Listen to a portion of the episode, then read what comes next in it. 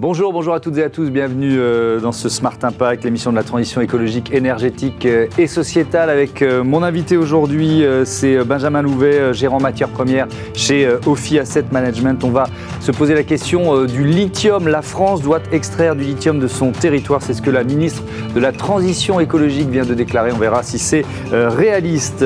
Notre débat, il portera sur la notion de finance utile ou comment orienter les flux financiers vers des projets impact positif, social ou environnemental. Et puis euh, dans Smart Ideas, la bonne idée du jour, c'est euh, graines de citoyens. Ce sont des euh, box pour éduquer les enfants aux enjeux environnementaux et sociétaux. Voilà pour les titres, c'est Smart Impact.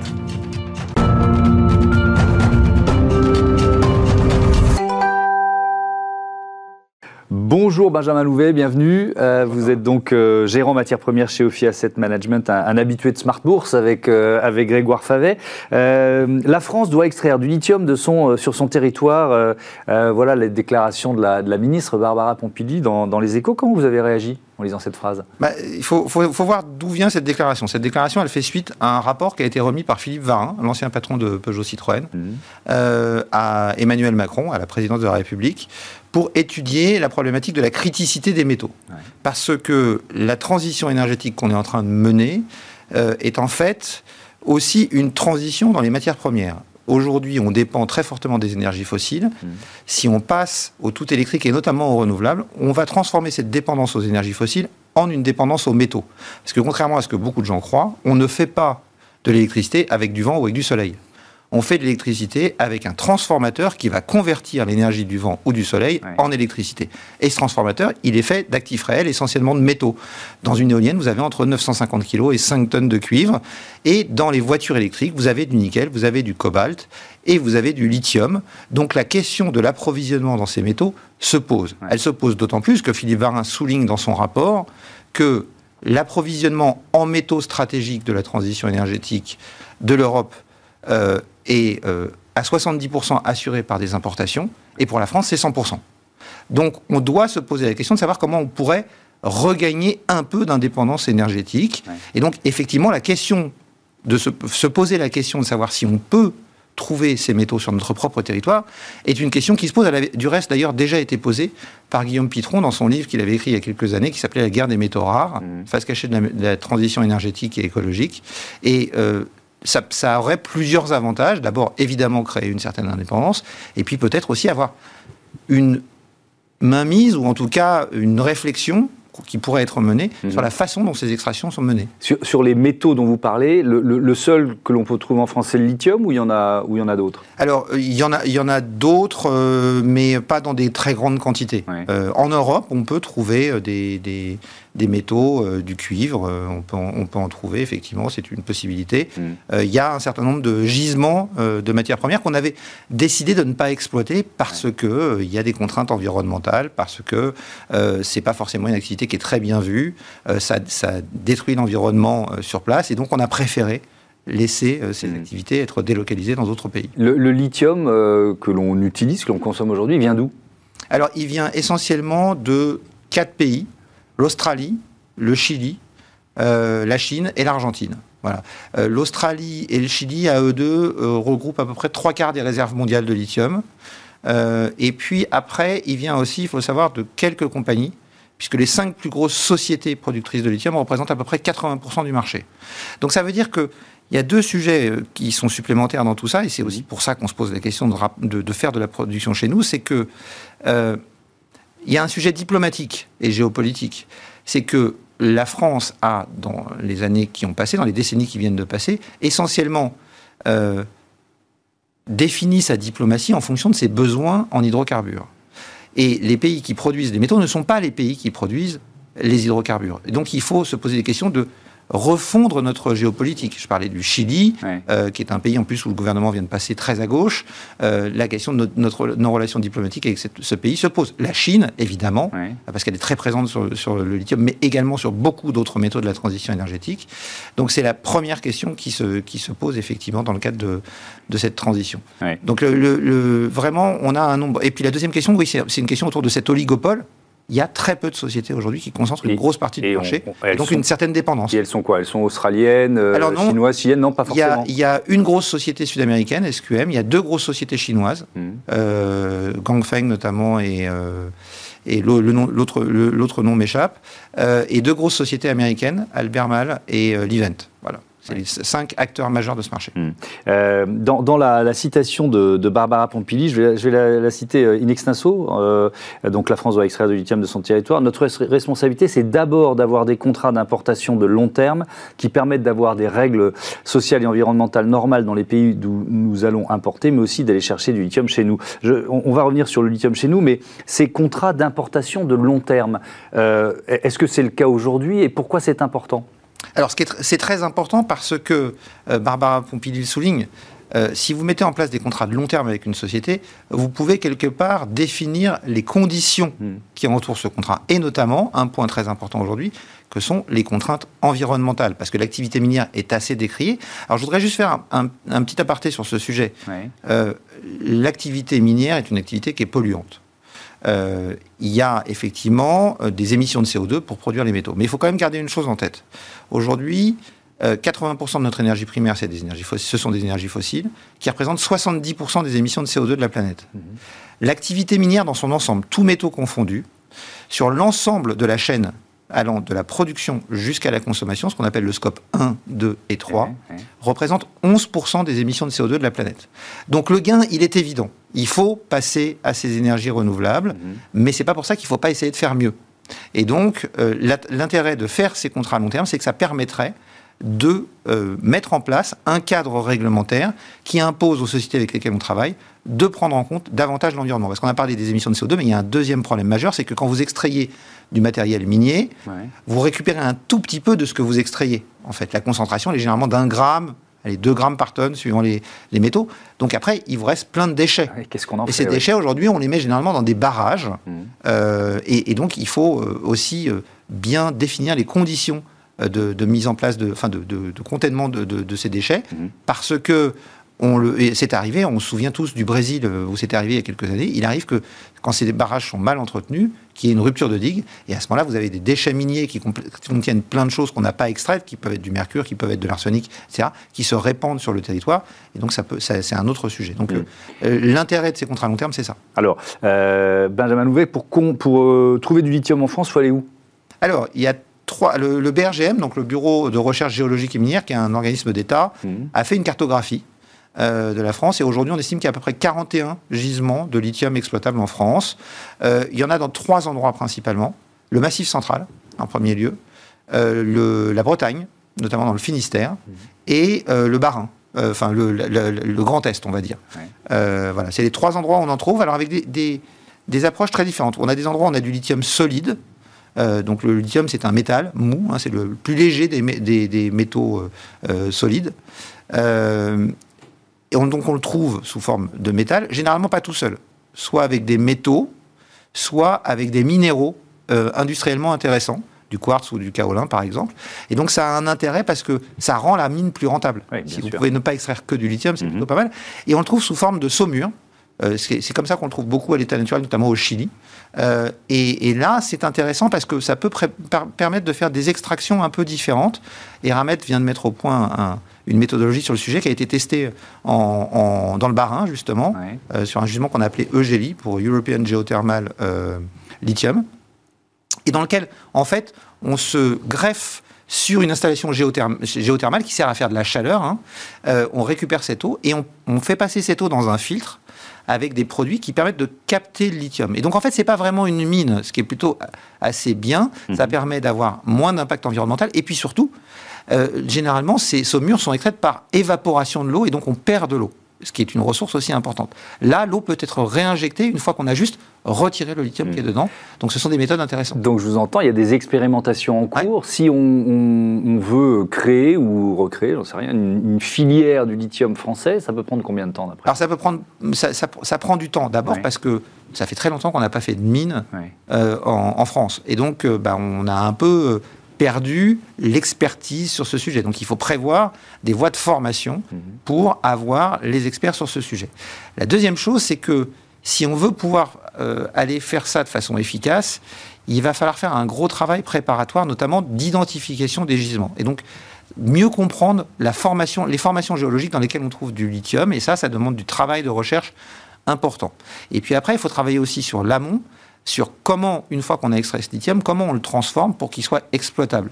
Aujourd'hui, euh, on utilisait euh, dans les technologies de batterie essentiellement du carbonate de lithium pendant, pendant des années. Aujourd'hui, les nouvelles technologies de batterie préfèrent l'hydroxyde de lithium. Donc vous voyez, il y a des processus de production qui sont différents. Et puis, il faut aussi travailler sur les processus d'extraction. Je le disais, euh, il y a cette technologie d'extraction qui est beaucoup moins environnementalement problématique, qui a été développée par Eramet, qui, qui, est appliquée dans ce, gisement test dans le Barin, mais que Hermet veut également mettre en place en Argentine, dans un gisement qu'ils ont là-bas. Euh, ça, ce sont des, sujets sur lesquels il faut travailler. Mais il y a surtout un gros travail, effectivement, euh, de, de compétences à développer dans, dans, ce secteur. Donc c'est quoi? C'est une décennie, deux décennies euh? Alors je pense qu'en tout cas c'est plusieurs années, ça c'est une certitude. Euh, normalement, juste pour vous donner un point de repère, entre le moment où on trouve une mine et le moment où on la met en exploitation, généralement il se passe entre 5 et 7 ans, plutôt 10 ans en Europe. Hmm. Donc plus le temps de développer des compétences, etc. Oui, on parle de, à mon avis de plus d'une décennie. Merci beaucoup Benjamin Louvet, c'était passionnant. Euh, merci d'être venu nous éclairer sur cet enjeu de souveraineté autour du lithium. On passe à notre débat sur la finance utile.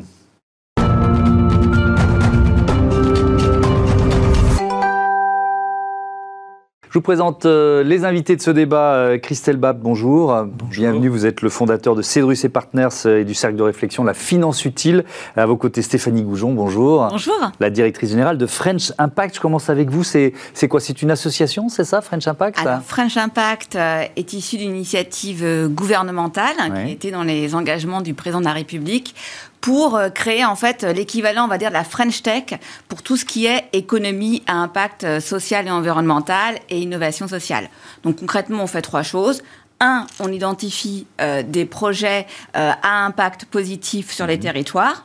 Deux, on facilite leur accès au financement avec notamment un programme d'impact finance sur lequel on a beaucoup travaillé avec Christelle, avec Cédrus. Mmh.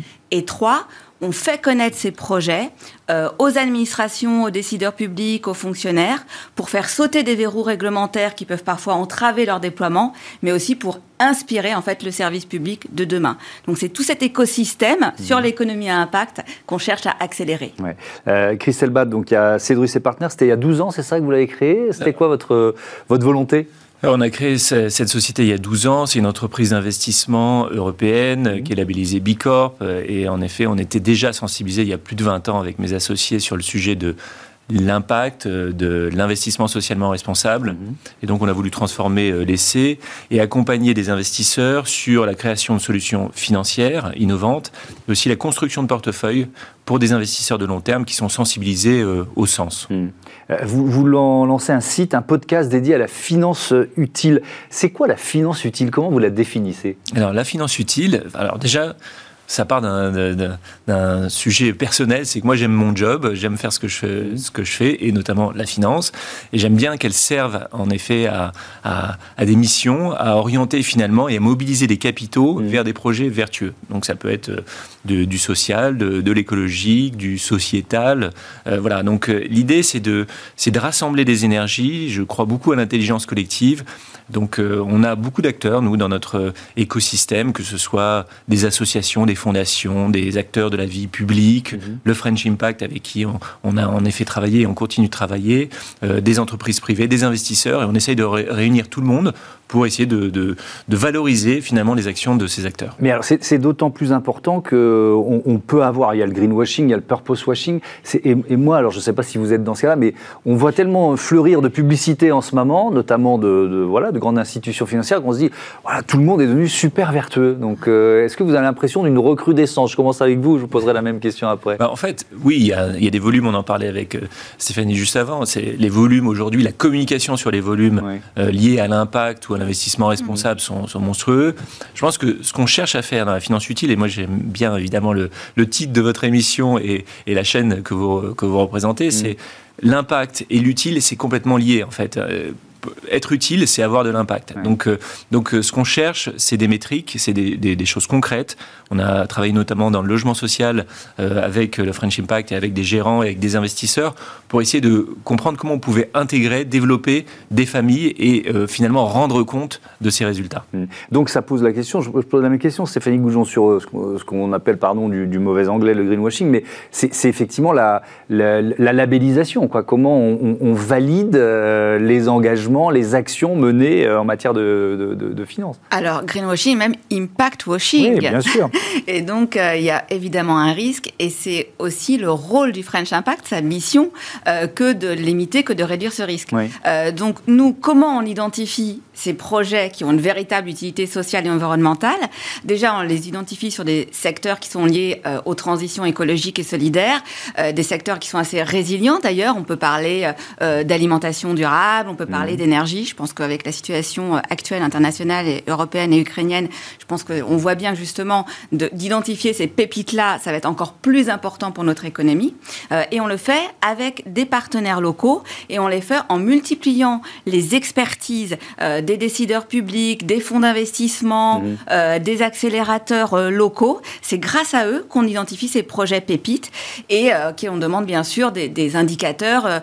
c'est là, Christelle parlait des, des métriques, un peu de mesures d'impact, notamment en lien avec les objectifs du développement durable, hein, les 17 euh, euh, objectifs de l'agenda onusien qui peuvent constituer cette euh, grammaire commune. Mm. Voilà le panel un peu pour essayer de, lutter contre cet impact washing.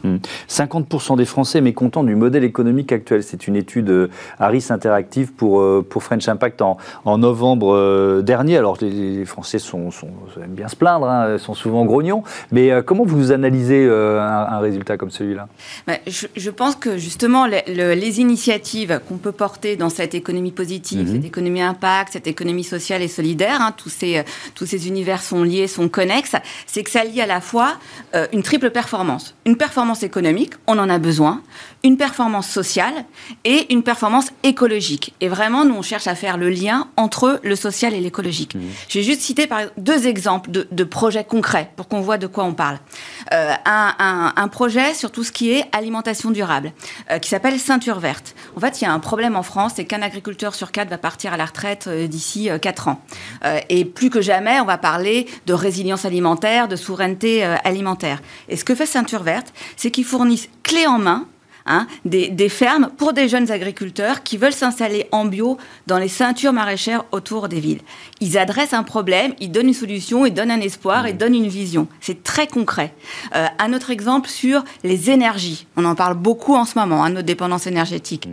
Sublime Énergie, euh, qui a euh, inventé, mis au point, une nouvelle technique pour la méthanisation, pour rendre plus accessible la petite méthanisation et pour du biogaz. Donc ça, ce sont des initiatives très concrètes, euh, qui sont des entreprises à mission, des sociétés coopératives, intérêt collectif ou même des SA, à la limite, le statut ne fait pas la vertu, mhm. mais qui sont engagés sur des enjeux euh, de transition et qui ont un vrai ancrage territorial. Dans l'impact, nous, on, aime beaucoup aussi parler de l'ancrage territorial. Mhm. Euh, Christelle comment vous travaillez ensemble euh, Si on prend l'exemple de, Vous avez fait un, fonds immobilier pour faciliter l'accès au logement des personnes en difficulté, c'est ça? C'est quoi exactement? Exactement. Notre idée, c'est, encore une fois, c'est ce, ce concept aussi d'hybridation des modèles, c'est de pouvoir rassembler des investisseurs, des gestionnaires de fonds et des associations. Donc on l'a fait avec des, associations connues, SAMU Social de Paris et Habitat Humanisme, qui mmh. sont euh, spécialisées justement pour euh, aider des familles euh, les plus en difficulté qui sont dans la rue. Et on les a mis au cœur euh, du, cahier des charges qu'on a proposé à des gestionnaires. Et on est allé voir, on est allé voir le, ministère de la Transition écologique et solidaire à l'époque, et qui nous ont dit, bon, on le sait, le, roi est nu, l'État n'a beaucoup moins de moyens. Mmh. En revanche, on a des idées, on a des gens motivés et euh, on a notamment développé, c'était le début, je crois, un peu du French Impact, euh, on a développé un concept et un, moteur et aussi une équipe qui va soutenir ces projets. Voilà. Oui, et donc en fait, ce qui se passe, c'est que c'est euh, mettre en relation des institutions, mm. j'emploie ce terme-là, ou des organisations qui ne travaillent pas forcément ou spontanément ensemble. C'est un peu ça l'idée, euh, Christelle? Oui, l'idée, l'idée, c'est de, c'est de pouvoir, en fait, euh, ce qui moi, ce qui m'avait choqué à une époque du le premier Grenelle de l'environnement, c'est que on ne liait pas les investisseurs avec le sujet de l'environnement, en fait. Donc, bon, ça a un peu évolué, heureusement, mm. puisque les, les investisseurs sont des consommateurs, donc ils commencent à prendre conscience de tous ces sujets, heureusement. mais le, boulot de de, French Impact, c'est justement d'aller voir les projets, d'aller euh, initier, d'aller sourcer. Ce que tu, ce que tu viens d'expliquer, euh, Stéphanie, ce sont des projets très concrets. Et nous, de les mettre, euh, de, se coordonner pour aller chercher les investisseurs derrière et pour, pour les orienter vers ce type de projet. Stéphanie Goujon, est-ce que vous diriez qu'il faut, c'est sans doute votre mission, une culture de, de l'impact positif ou de l'investissement à impact qu'il faut diffuser? Complètement. Parce que qui dit finance utile renvoie aussi à économie utile, projet utile, mmh. projet à impact. Et nous, notre job au quotidien, c'est aussi une méthode. Euh, alors ça va paraître bisounours dit comme ça, c'est la coopération. Mmh. Euh, c'est faire se parler différents univers qui se parlent pas assez aujourd'hui. Ceux des investisseurs, euh, ceux de l'économie dite conventionnelle, ceux de l'économie à impact, les décideurs publics. J'insiste là-dessus parce que c'est aussi une de nos particularités. comment on fait pour créer ces passerelles, ces liens entre ces différents monde pour que justement bah, on puisse euh, remédier à l'enquête euh, que vous citiez euh, tout à l'heure mhm. sur le, relatif mécontentement des Français. Bah, voilà, je pense qu'il y a une attente aussi pour qu'on travaille davantage ensemble. Mhm. orienter les flux financiers vers des projets vertueux, sociaux et environnementaux, c'est un, c'est un peu, pardon, ce que vous nous avez expliqué. Mais je reviens à la question de la, de l'identification ou de la labellisation. Comment, vous, travaillez, vous, euh, pour, euh, vous parliez de métriques, comment vous, vous évaluez finalement les projets sur lesquels vous vous lancez? Nous, on a, nous, on évalue surtout euh, les gestionnaires d'actifs, les gérants qui opèrent dans sur ces sujets-là. Alors, le, concept de finance utile est un peu plus large que le, sujet de l'impact, parce qu'on peut aussi travailler, je vais citer notamment une société avec laquelle on travaille qui s'appelle Piteas Capital Advisor, qui cherche à optimiser les délais de paiement pour les PME et les ETI. C'est un vrai sujet, hein, c'est un sujet de RSE hein, typiquement, puisqu'on voit que les, petites et moyennes entreprises sont en difficulté parfois euh, pour gérer leur cash. Donc on va essayer d'analyser les acteurs de la vie économique, les financiers, les gérants qui, sont, qui opèrent sur ces sujets, ou dans les infrastructures, ceux qui vont travailler sur euh, la réduction de la fracture euh, digitale ou territoriale. Mmh. Voilà, ça, ça c'est notre méthode. Donc on va surtout regarder les équipes, leurs investissements et la façon dont elles opèrent pour pouvoir créer notre propre appréciation, qui n'est pas uniquement un label, euh, de, de, finalement de l'impact qu'elles vont avoir en effet euh, mm. auprès sur ces sujets sociaux ou sociétaux. Alors les, crises, on, en a vécu une sanitaire, on est en train d'en vivre une euh, géopolitique. c'est à la fois sont à la fois des accélérateurs de, de mutation de comportement, on l'a vu, mais c'est aussi il y a aussi un risque de repli sur soi ou de crainte ou de d'envie de profit à court terme. Est-ce que est-ce que vous c'est une difficulté à laquelle vous pouvez être confronté depuis, euh, euh, depuis quelques années, ça. C'est-à-dire pour pousser les projets impact. Vous voyez ce que je veux dire? Et dans ma phrase, d'ailleurs, il y a deux. C'est un peu contre-intuitif. Il y a à la fois, ben oui, il faut changer de modèle, et en même temps, ben oui, mais là, je suis en difficulté financière, donc je ne vais pas prendre le risque. Alors nous, on observe plutôt un foisonnement d'initiatives. Euh, donc encore une fois, qui viennent des territoires, hein, des initiatives euh, locales, euh, et qui ont envie de grandir, d'accélérer et de nouer des partenariats avec peut-être des plus grands groupes mmh. corporate. et on travaille aussi au niveau européen, en partenariat avec l'OCDE sur ces sujets. Donc moi, j'observe plutôt qu'il y a un grand élan, mmh. qu'effectivement, on arrive plus facilement quand même à mobiliser des fonds vers les projets de territoire. En tout cas, nous, c'est le travail qu'on fait. On a 32 fonds d'Impact mmh. Investing partenaires aujourd'hui. donc voilà, donc moi, je serais plutôt sur la première hypothèse. Il y a plutôt... Eh ben, on est dans le positif. Merci. Merci beaucoup, merci, à tous les deux. On passe à Smart Ideas.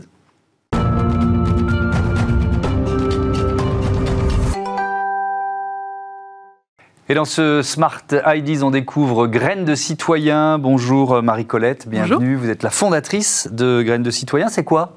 Ce sont des box aventures pour sensibiliser les enfants au développement durable, mais en s'amusant. D'accord. Qu'est-ce qu'on trouve dans ces box? En fait, l'idée, c'est de partir d'un livre pour enfants que je détecte parmi les 10 000 nouveaux livres qui paraissent chaque année sur le marché. L'idée, c'est d'aller chercher une pépite qui permet de parler d'une thématique, soit écologique, soit sociétale, avec les enfants. Et ensuite, je tire le fil avec plein d'activités. Euh, ça peut être des chasses au trésor, ça peut être des activités créatives, des expériences scientifiques, pour permettre aux enfants de comprendre les enjeux et aussi de les rendre acteurs. Donc, il y a plein de défis aussi à relever. Hmm. Alors, on va tirer le, le premier fil, celui de l'environnement l'environnement. Vous êtes venu avec des exemples. Alors, c'était quoi la thématique de cette box? En fait, la première box, c'était sur animaux en danger. Donc, l'objectif, c'était de montrer aux enfants finalement que l'homme a plein d'impact sur son environnement, parfois sans s'en rendre compte. Du coup, j'étais partie d'un livre qui est par La Cabane Bleue, qui est un livre qui montre finalement tous ces impacts que l'homme peut avoir sur les animaux, avec la déforestation, voilà, les océans, etc. Et le but ensuite, c'était de montrer avec plein d'activités euh, et de, mettre en action les enfants. Et mhm. aussi, en fait, à chaque fois dans la box, ce qui est vraiment très sympa, c'est qu'il y a un échange avec un parrain ou une marraine. Là, en l'occurrence, c'était Amandine Renault qui euh, est partie au Congo pour sauver les grands singes. Et en fait, j'ai expliqué aux enfants pourquoi elle faisait ça, quels étaient les enjeux, et les enfants ont pu poser des questions mhm. euh, à Amandine. Et du coup, ça montre aussi qu'il y a plein de gens qui se, qui se bougent aussi sur les sujets. c'est quoi le, le modèle économique C'est un abonnement? Comment ça fonctionne? Alors aujourd'hui, il y a deux pans à l'activité Graines de citoyens. La première, c'est vraiment les box pour les familles. Alors aujourd'hui, c'est pas un abonnement, ce sont des thématique. Donc à chaque fois, il y a une nouvelle thématique que je propose et donc on, peut euh, prendre la box et on peut retrouver les anciennes thématiques également sur, euh, sur, ma, sur mon site. Et ensuite, là, je suis en train de développer aussi toute une activité au niveau des entreprises avec des interventions euh, sur justement la sensibilisation à l'écologie ou à la thématique dont on va parler juste après, qui est la mission égalité homme-femme, par exemple. Donc voilà, j'interviens aussi dans les entreprises pour tout ce que j'apprends finalement à travers cette activité, aussi le retransmettre aux collaborateurs par exemple, l'entreprise Alors effectivement, sur cet aspect euh, plus sociétal, euh, euh, peut-être le, constat d'abord, il, y a encore énormément de, de biais qui commencent dès l'enfance, en fait, c'est ça? C'est assez incroyable. Moi, j'ai deux jeunes enfants, j'ai travaillé pendant 15 ans dans le développement durable, dans toutes ces thématiques, mmh. et le jour où j'ai eu des enfants, je me suis rendu compte qu'on parle de l'égalité homme-femme, etc., mais que finalement, tout se joue dans la cour de récréation. Mmh. à, 6 ans, en fait, la le chiffre qui, me, qui vraiment marque, je trouve, les esprits, il y a une grosse étude américaine qui a montré que à 6 ans, euh, c'est un peu l'âge de basculement où la majorité des jeunes filles se pensent moins intelligentes que les garçons, pour plein de raisons. Et on se dit, mais à cet âge-là, qu'est-ce qui se joue euh, pour que euh, cette, cette, idée puisse, euh, puisse venir dans leur esprit. Et finalement, il y a plein de, en effet, de biais, de préjugés, de stéréotypes qui continuent à, perdurer sur des activités qui sont faites plutôt pour les filles, pour les garçons, et donc demain des métiers. des comportements. Des comportements. soit, soit, sage pour l'une et soit fort pour l'autre, quoi, c'est ça. ça exactement ça. Et donc, dès, dès, le plus jeune âge, on construit finalement une identité mmh. sociale liée au genre, alors que finalement, l'idée, ce serait de pouvoir ouvrir le champ des possibles et qu'on soit une fille ou un garçon, finalement, que l'ensemble des métiers ou des activités puissent nous être. Hmm. Euh, Alors, qu'est-ce que vous proposez dans, dans, la box qui sera sur ce thème? Alors, du coup, c'est la prochaine thématique. Euh, il va y avoir un livre qui va être euh, avec Talent Haut, donc qui est une maison d'édition qui est très engagée justement sur, sur cette thématique de, de, l'égalité des, des, sexes, des genres. Et ensuite, il y aura plein d'activités. la première, ce sera un petit carnet à remplir en famille pour mieux se connaître, apprendre à connaître ses goûts et finalement se comparer qu'avec papa, maman, mon frère ou ma sœur, mes goûts ne sont pas liés à mon genre, mais ils sont plus liés à moi, à ma personnalité. Donc euh, les couleurs que j'aime, les saisons que j'aime, les activités que j'aime sont pas liées à un genre. Donc ça, ce sera un petit cahier à, remplir ensemble. Ensuite, il y aura plein de choses. Il y aura des ombres chinoises où finalement euh, on va pouvoir jouer et se rendre compte qu'un cosmonaute, ça peut être un cosmonaute ou une cosmonaute. En fait, on ne sait pas euh, forcément le genre. voilà, il y aura des expériences scientifiques et il y aura toujours des défis à mettre en place dans son quotidien, dans son école, dans sa famille, pour voilà un peu décoller les étiquettes qu'on mmh. peut parfois mettre. Avec là aussi très rapidement un parrain ou une marraine, euh, un témoin? Exactement. Là, l'idée, j'ai voulu partir sur le monde du sport. Et donc, ce sera une championne de France de rugby féminin qui montrera que finalement, on peut s'éclater dans un sport qui est étiqueté pour les garçons et avoir euh, un, voilà, une, hmm. un parcours qui est assez incroyable. Merci beaucoup. Euh, merci Marie-Colette d'être venue nous présenter Graines de citoyens. Voilà, c'est la fin, et de citoyennes. Donc, c'est la fin de cette émission. Merci à toutes et à tous de votre fidélité à Bismart. À très vite.